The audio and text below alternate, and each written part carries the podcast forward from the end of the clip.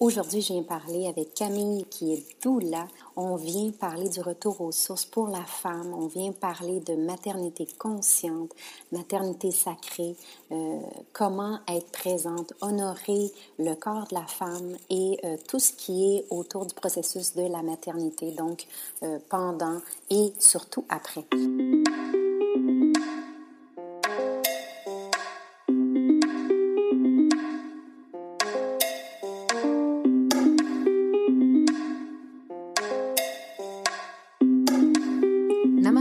Et bienvenue dans mon podcast Sorcellerie Blanche où on partage des trucs spirituels pour t'ouvrir à un éveil encore plus grand.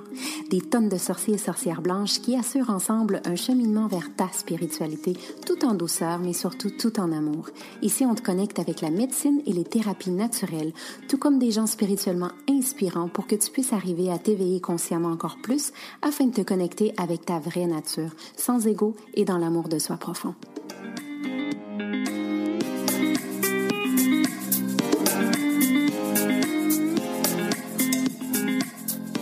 Je suis Gaïa Charline, sorcière blanche Shaman to Be et fondatrice des programmes Entrepreneurs et Momentum pour aider les entrepreneurs spirituels à vivre aisément de leurs activités tout en restant alignés et intègres. Bienvenue dans mon cercle magique.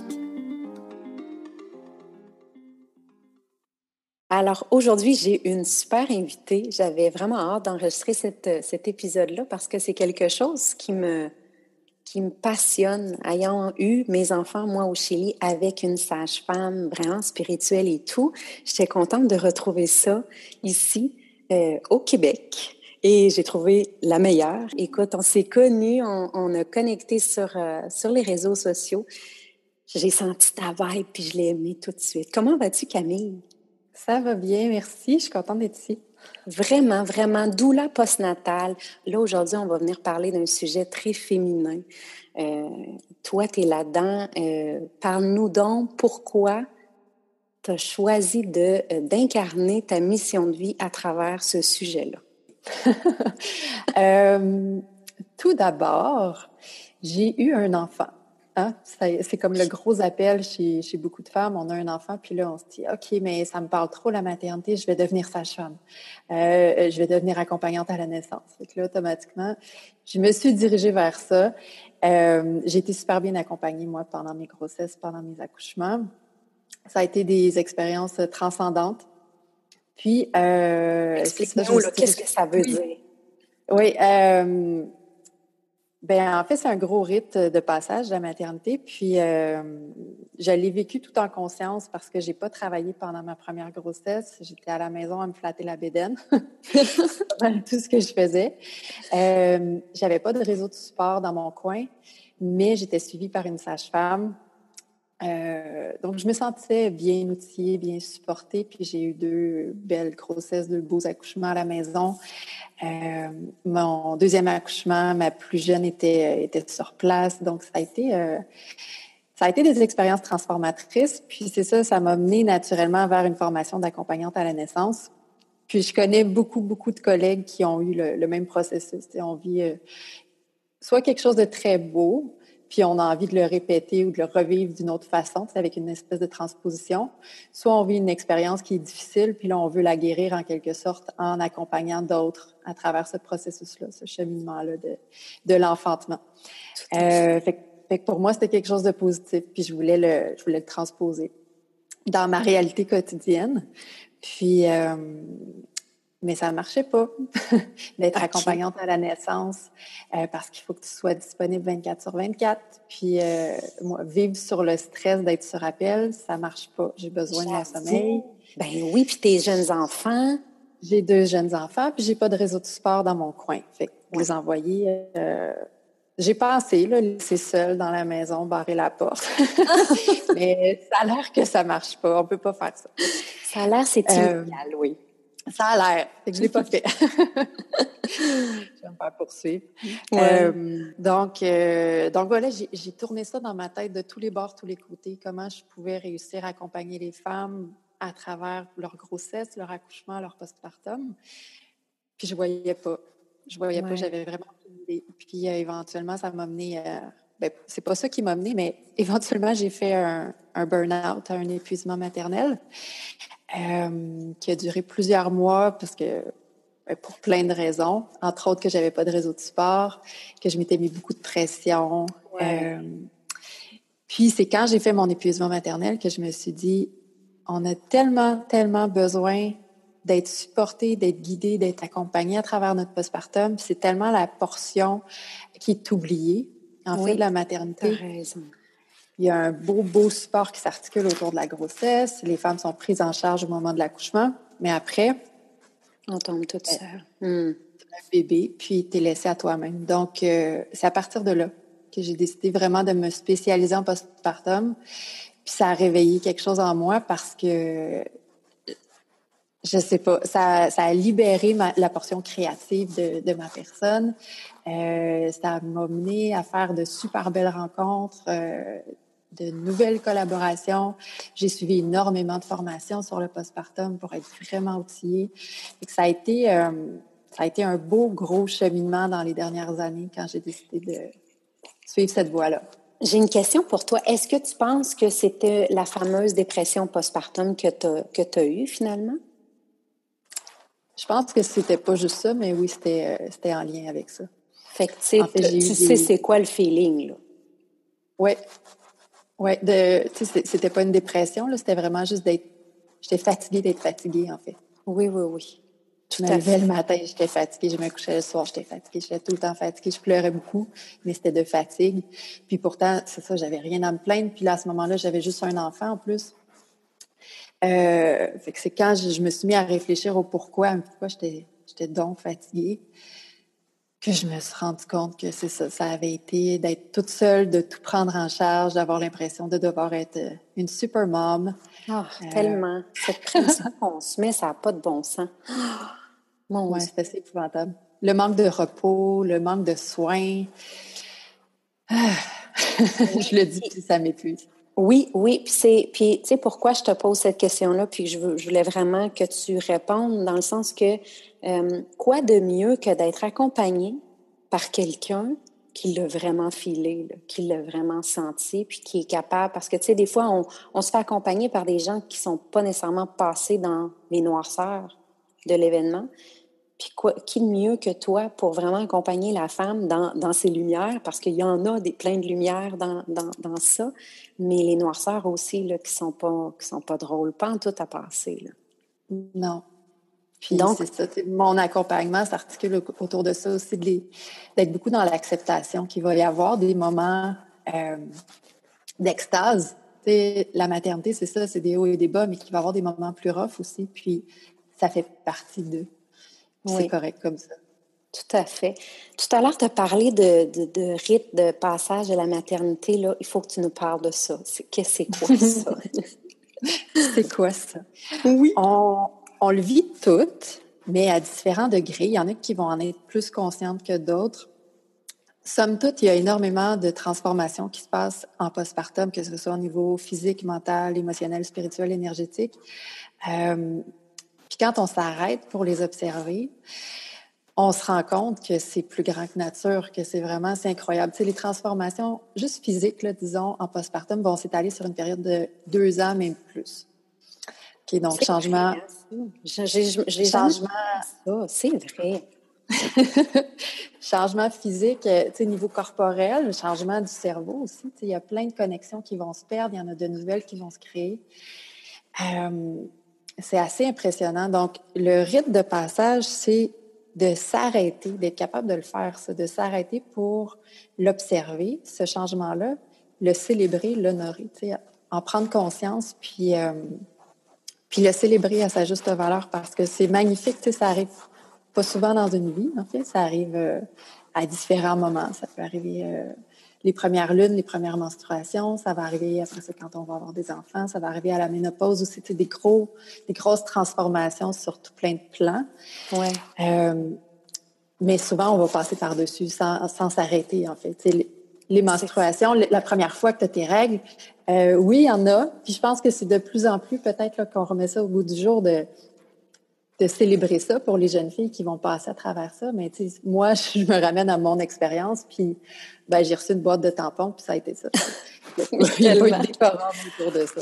Ah, tellement! Euh, puis, comme tu dis, de prendre le temps de s'arrêter, parce que, tu sais, tu viens de dire quelque chose qui... Euh, tu sais, j'en ai eu deux enfants, mais on dirait que c'est la première fois vraiment que je le regarde en perspective comme ça, que euh, mon corps a changé. Puis, tu sais, le premier, je l'ai eu à 30 ans, le deuxième à 35. Fait que déjà, là, il y avait aussi un, changement chez moi comme, comme femme. Euh, après ça, comme tu dis, les connexions au cerveau, tu sais, le fait d'être pas préoccupé par rien avant d'avoir un enfant, puis de tomber un enfant que là, c'est à jamais, là. Il y a toujours quelque chose, tu sais, dans tes, dans tes pensées. J'aime ça que tu me fasses réaliser ça. Merci. J'apprécie aujourd'hui. oui, c'est ça. On, ça va tellement vite, tout va tellement vite qu'on ne prend pas ce temps-là pour, euh, pour accueillir tout ce qui se passe. Puis cette célébration-là, être capable d'être dans la célébration de ce rite de passage-là, je pense que ça passe beaucoup par la préparation en amont. Avant d'accoucher, on se prépare sur comment on veut le vivre, notre 40 jours postpartum, comment on veut vivre notre postpartum immédiat, mais comment on veut vivre notre maternité complète aussi.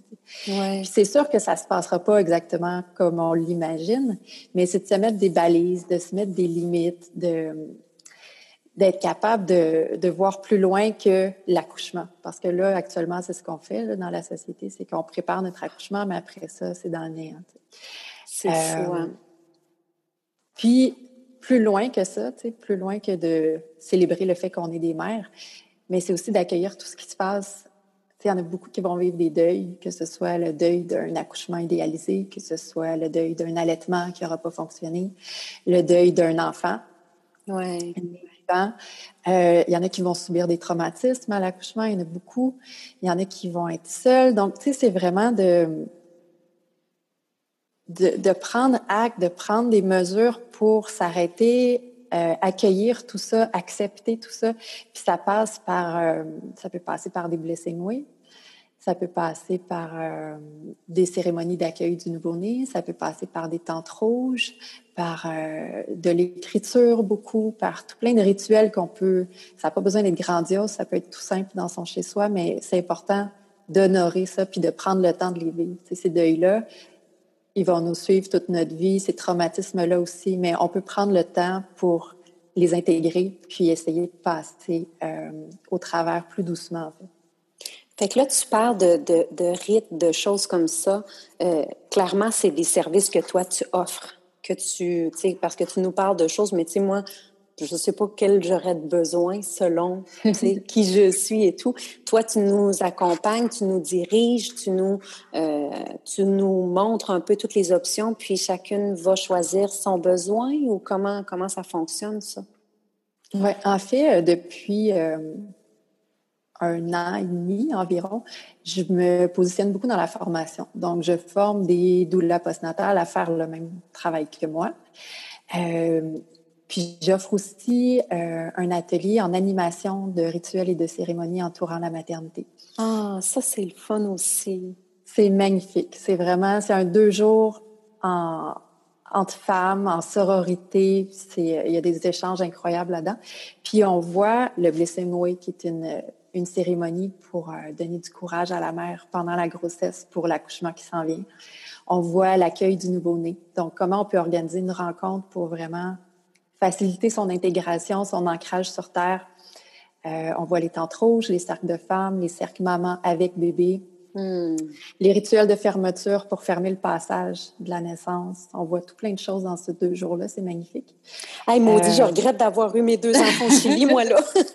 je vais dire à mon chum qui s'opère pour qu'on en ait deux autres ici. je serai là pour toi.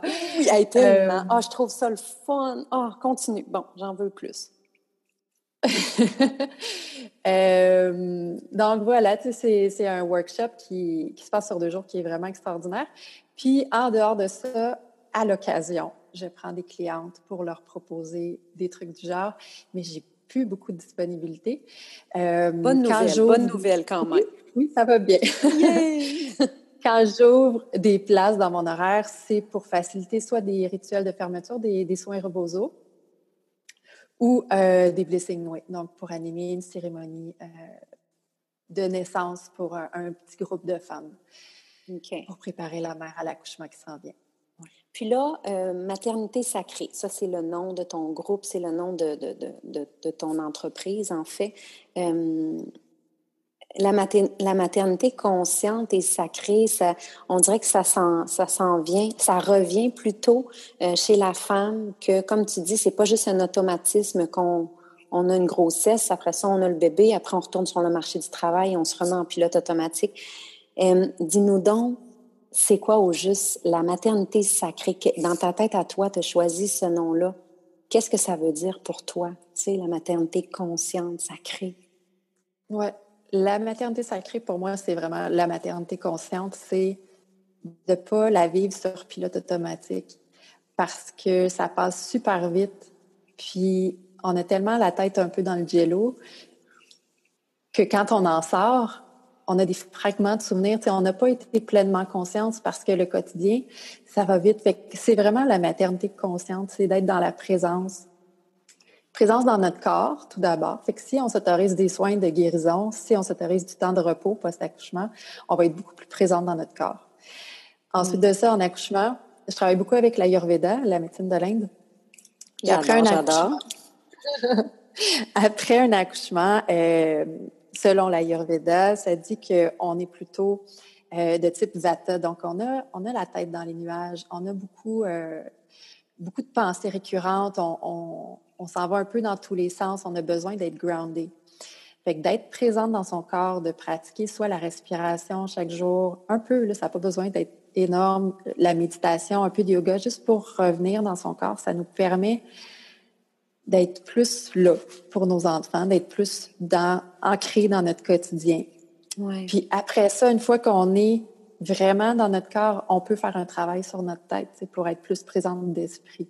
Euh, fait que ça, c'est comme pas mal mon approche. Puis après ça, ben, c'est de travailler pour être dans l'acceptation, pour essayer de se sortir de, du jugement, de la culpabilité, de, de tout ce que les mères se mettent sur le dos. Puis c'est ça que j'allais dire. Oui. Tu dois tellement travailler la culpabilité là, avec les femmes, là, parce que c'est, tu sais, j'en ai des clientes en coaching, des nouvelles mamans, puis je me rends compte, le, le souvent le blocage, c'est ça, c'est qu'il y a cette performance, puis cette culpabilité, puis on se met un sac à dos sur les épaules qui ne nous appartient pas à cause de la, de la société. Donc, tu dois travailler ça beaucoup. Hein, J'imagine tu dois le voir beaucoup chez, chez les femmes. Oui, c'est souvent, souvent, souvent une histoire de mindset pour tout. Et puis la maternité, ça, ça rentre là-dedans. Euh, fait que oui, je le vois vraiment souvent. Fait que c'est vraiment d'être dans l'acceptation, d'apprendre à poser ses limites, puis s'y tenir. C'est surtout quand c'est un premier bébé, là, on n'ose pas, on n'ose pas déplaire, on n'ose pas faire de peine à personne. Mais après ça, c'est nous qui écope en tant que mère. Fait que c'est vraiment d'apprendre à poser ses limites, puis d'apprendre à dire non. Parce que quand on dit non à quelque chose, ben on dit oui à d'autres choses. Fait qu'à quoi on veut dire oui plus, ben pour ça, il faut dire non à d'autres choses. Fait que c'est de mettre ça en pratique. Euh, essayer de se fermer au conseil. ah oui. Ah, oui. Et puis ça, il y, en, a beaucoup, hein, de tout bas. Ah, de quoi tu parles? Mon Dieu Seigneur. oui, puis je, le vois ici aussi. Hein, les gens sont... Mon Dieu, que les gens aiment donc bien ça, donner des conseils. Mais c'est pas pour mal faire. Hein.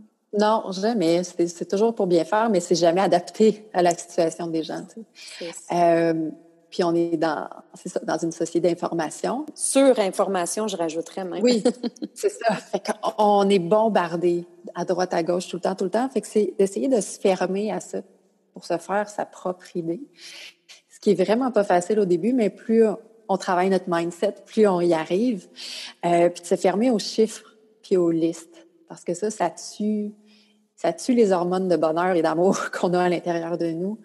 C'est d'être dans le combien de sel, combien de boire, combien d'heures de oh sommeil? Ah oui, OK, là, je comprends tes listes. OK. C'est ça. C'est lourd, c'est lourd, puis ça, ça nous éloigne de la maternité consciente, c'est d'être en, en, communion avec le bébé, de l'écouter, de décoder ses signes, d'être à l'écoute de nos propres besoins, nos propres désirs. Fait que vraiment, si on arrive à être dans la maternité consciente, ce qui est un processus en soi, Oui, parce qu'on ne nous apprend pas à, écouter notre intuition. Là. Ça, c'est. Non. Ça fait pas partie de notre éducation. en tout cas, ça fait plus partie. Euh, écouter son intuition puis, puis de se faire confiance, surtout comme maman. C'est la seule chose qu'on devrait suivre, non? C'est ça. Si on arrive à être dans la maternité consciente, c'est un processus, mais si on y arrive, à ce moment-là, c'est qu'on va se reconnaître comme étant une personne à part entière. On n'est plus juste une maman, on est encore une femme, on est encore une amie, on est encore une amoureuse. Euh, c'est ça qui est difficile, tu sais, c'est que quand on est maman, on a tellement de responsabilités, c'est tellement prenant, ça va tellement vite qu'on s'oublie beaucoup, beaucoup. Mais quand on reste les deux pieds ancrés, qu'on arrive à respirer au quotidien puis à prendre soin de soi, j'ai vu très, très souvent avec des clientes, avec des femmes que j'ai accompagnées, que c'était possible de rester femme, puis de, de, reconnaître ses besoins, ses désirs, puis d'y répondre. Euh, fait que c'est un peu tout ça pour moi. Ça, c'est fantastique parce que tu l'aides dans sa maternité, mais aussi tu débloques une nouvelle vie de femme. Tu sais, c'est des, des, outils pour le reste de leur vie. Là. Ça, c'est un deux pour un. Ça, c'est le fun au bout. tu dois être fière de toi. C'est le fun au bout. oui. Puis là, euh, euh, tu me disais, tu sais, c'est sûr que mon expérience euh, maternelle, de, mon expérience, pardon, de maman et tout. Puis, euh, tu m'as écrit aussi celle de ma lignée maternelle. Oui, ben dans nos cellules, on a beaucoup de choses qui sont ancrées, euh, des choses qu'on porte, qu'on le veuille ou non, qu'on s'en rende compte ou non. Fait que moi, dans ma lignée maternelle, je, sais que je suis venue casser quelque chose, tu sais, d'être d'être née pour un petit pain, puis de, de faire ce qu'on nous dit de faire. Puis euh, je me suis aussi beaucoup fait dire quand j'étais petite par ma mère que je pouvais faire tout ce que je voulais, tu sais, comme plusieurs d'entre nous. Mais euh, c'est ça. Mais dans le moule. Tu peux faire tout ce que tu veux, mais dans le moule. Mais dans le moule. ben, c'est ça, moi, je suis vraiment sortie du moule. Puis. Euh, c'est pas pour rien que tu es ta sorcellerie blanche en, en passant. Mouton noir, sorcière blanche, c'est en plein dans le mille, Camille. euh, donc, euh, donc voilà, je suis allée briser beaucoup de, croyances limitantes qu'on avait dans, euh, dans ma famille, des deux côtés, en fait. Puis, puis ça, je suis amenée à le faire aussi un peu, veux, veux pas, avec mes clientes parce que, surtout pour l'accouchement, on a des, ben pour l'allaitement aussi, pour, tout ce qui vient là, avec le fait d'avoir des enfants, on a des croyances limitantes. Tu sais, j'en ai rencontré souvent des femmes qui me disaient, ben moi non, je veux pas allaiter parce que ma mère elle a essayé puis euh, ça y a fait bien mal. J'ai été surprise du, euh, du nombre de femmes qui allaitent pas. Est-ce que toi tu vois que ça c'est en train d'augmenter à nouveau ou... Euh? C'est vraiment dur d'établir des tangentes, mais euh, il y en a beaucoup, beaucoup qui allaitent à la sortie de l'hôpital, mais ça baisse après. Que, euh, là, à ce moment-là, c'est de voir comment on peut les accompagner pour que ça perdure. Euh, puis souvent, c'est des mauvaises, des mauvaises infos qu'ils ont eues ou des idées préconçues, comme quoi, tu sais, il y en a souvent là, qui se disent Ah, je dois retourner travailler, donc il faut que j'arrête l'allaitement. On sait que c'est pas vrai puis que ça peut continuer, mais mais c'est ça, je pense que ça prendrait un accompagnement un peu plus grand par rapport à l'allaitement. Euh, moi, j'ai allaité mes deux enfants, puis tu sais, je, me sentais euh, comme la seule dans la famille, dans la lignée familiale, tout le tu sais, qui allaitait. Pourtant, j'ai donc bien trippé. J'ai trouvé que c'était la meilleure des choses au monde. Moi, des... Puis même des fois, tu sais, comme quatre ans après, on dirait que des fois, je ressentais encore euh, le feeling, tu sais, quand le lait descend. Et puis, mon Dieu Seigneur, ça, je m'en ennuie des fois. Je te dis, c'est fantastique, ça. Oui, je comprends ça pour ça. oui, hein? ça fait, ça fait un an là, que c'est arrêté. ah, un petit peu de nostalgie, là. Oui, hein? Oui. Ça fait partie de, c'est tout ça quand on, quand on parle de la maternité consciente. Euh, c'est ça aussi, j'imagine que tu veux dire, parce que notre corps, on le sent. on sent le lait. On, on est une machine, on, crée du lait. C'est incroyable. Puis on le sent descendre, puis après ça, on le... Non, non, c'est ça. Wow. Bon, moi, je pourrais, je, suis partie. c'est tellement magique, le corps féminin. Là, donc, euh, merci. Hey, j'ai vraiment euh, aimé ça, parler avec toi aujourd'hui parce que euh, ça fait du bien d'avoir des femmes qui sont passées par là puis qui nous guident, qui nous accompagnent parce que le fait, comme tu disais, de se sentir seul là-dedans, c'est un nouveau monde qui s'ouvre pour nous puis de se sentir seul, euh, c'est c'est pas pas le fun, tu sais, c'est lourd. Donc d'avoir une personne comme toi qui est, qui est là, qui peut nous donner des outils, qui peut nous dire que non, c'est correct, girl, tu es, sur le bon chemin. Euh, c'est sacré d'avoir des gens comme ça euh, dans notre vie. Donc, euh, merci de venir nous expliquer un peu plus ça. Ah, merci pour l'invitation. Yay! Yay! Merci! Bye! Bye!